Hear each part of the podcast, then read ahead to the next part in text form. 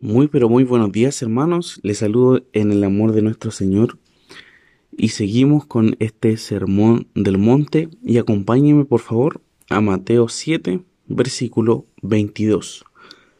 Mateo 7 22. Dice así la palabra del Señor. Muchos me dirán en aquel día, Señor, Señor, ¿no profetizamos en tu nombre y en tu nombre echamos fuera demonios y en tu nombre hicimos muchos milagros. El Señor, hermanos, habla que muchos que viven una religiosidad y no como verdaderamente el Señor demanda que lo hagamos son estos muchos que acá se mencionan. Muchos serán los que en aquel día, refiriéndose evidentemente al juicio final, en donde los perdidos estarán delante del juez supremo, estos muchos son los que entraban por la puerta ancha y caminaban hacia la perdición. Recordemos que hablamos acerca de eso también. En aquel momento algunos podrán muchos peros, ya dirán pero aquí, pero acá, pero aquí, pero acá, respecto a su situación ante el Señor.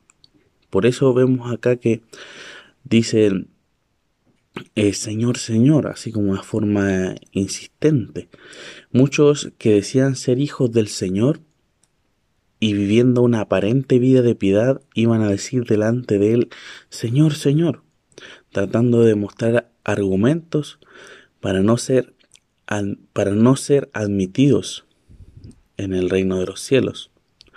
Entonces claramente el Señor eh, en este caso está diciendo que muchos van a llegar o muchos en ese momento van a eh, hablarle, decirle Señor, Señor, eh, explicarle, dar sus razones, en este caso como para decir que ellos son parte del reino de los cielos. Y muchos sigue diciendo que pensaban que, que llevar esta aparente vida en Cristo podría justificarse a través de las obras. Y ellos decían, ¿No profetizamos en tu nombre y en tu nombre echamos fuera demonios y en tu nombre hicimos muchos milagros? Muchos posiblemente eh, realizaron cosas de forma positiva, ya quizá muchos eh, profetizaron en aquel tiempo, echaron fuera demonios. Vemos que en el tiempo de Jesús eh, habían varios que en el nombre de él, de, de Cristo, echaban fuera demonios y lo hacían y también hacían milagros. Pero vemos que eso no es por medio de ellos, no es por medio de que ellos tengan una consagración al Señor, no porque ellos hayan sido dado ese, ese don eh, por el Señor, solamente fue en, aquel tiempo a sus discípulos. Eh, pero vemos que ellos pudieron hacerlo solamente porque utilizaron el nombre del Señor. Por eso acá reiteradas veces se menciona en tu nombre, tres veces. ¿Ya? Profetizamos en tu nombre, echamos fuera demonios en tu nombre e hicimos muchos milagros. Entonces, claramente, eh, acá se menciona que a través del nombre de Jesús fueron hechas esas cosas y, y Dios lo permitió de alguna forma. Es claro, mis hermanos, que dentro de la iglesia hay creyentes genuinos, pero también debemos saber de que no hay creyentes genuinos dentro de la iglesia que están en la iglesia por mucho tiempo. Eh, hay otros, como les mencionaba, que quizás conocen de la doctrina, incluso predican la palabra de Dios, participan de las reuniones, de la alabanza, de la oración. Pueden saber mucho, pero nunca han dado su han dado su vida de una forma verdadera. Nunca han rendido eh, y, y, y, negarse a sí mismo para poder seguir a Jesús. Entonces, mis hermanos, al ver esto, de que muchos llegarán en aquel día a justificarse diciendo yo hice esto, o yo estuve en la iglesia todo este tiempo, o yo fui, visité a tal parte, o yo fui de misionero a tal parte, hice esto, etcétera o, yo trabajé en la iglesia construyendo una iglesia, eh, ayudando a pintarla, etcétera, tantas cosas que uno podría justificarse, decir, hice todo esto por ti. Eso no quiere decir que uno a través de hacer cosas o a través de las obras va a poder entrar al reino de los cielos. Y vemos claramente acá, mis hermanos, que no es sinónimo el conocimiento del Señor que una vida de piedad y madurez guiada por la escritura. Eso es diferente. Entonces, el llamado en esta hora es que podamos ser creyentes piadosos y maduros.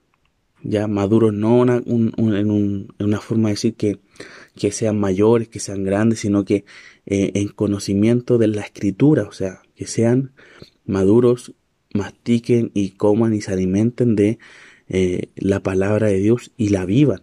Ese es el objetivo. Así que mis hermanos, ante este versículo, que el Señor tenga misericordia de, estas personas que en este tiempo pueden y, y, tienen tiempo todavía de encontrarse con el Señor, de eh, arreglar sus cuentas con Él y que no sea demasiado tarde. Muchos piensan que tienen tiempo. Muchos piensan que dicen, no, si en un año más yo me arreglo con el Señor, o no sé, todavía no, eh, no quiero, etcétera. Muchos piensan que tienen tiempo, pero sin embargo no saben si al otro día van a estar bien, al otro día van a poder hacer algo. Pero ¿qué pasa cuando vienen dificultades, vienen situaciones difíciles, se acuerdan de Dios? Pero sin embargo, nunca estuvieron en la iglesia, nunca estuvieron aprendiendo de Él.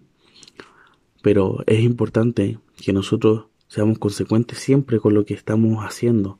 Si somos personas que acudimos a la iglesia es porque queremos aprender, queremos eh, agradar al Señor. Entonces, mis hermanos, que sea ese el motivo. Eh, les animo a todos a que pueda ser de esa forma y esperando de que el Señor al futuro pueda eh, darnos una iglesia de sana doctrina, una iglesia realmente guiada por la Escritura y que ame al Señor. Vamos a finalizar en oración. Te damos muchísimas gracias a nuestro buen Padre, porque tu palabra en esta mañana nos da advertencias nuevamente de que muchos van a querer estar en tu reino, pero sin embargo van, viven vidas que realmente, o haciendo cosas que realmente tú eh, no son, no son, no son para poder entrar.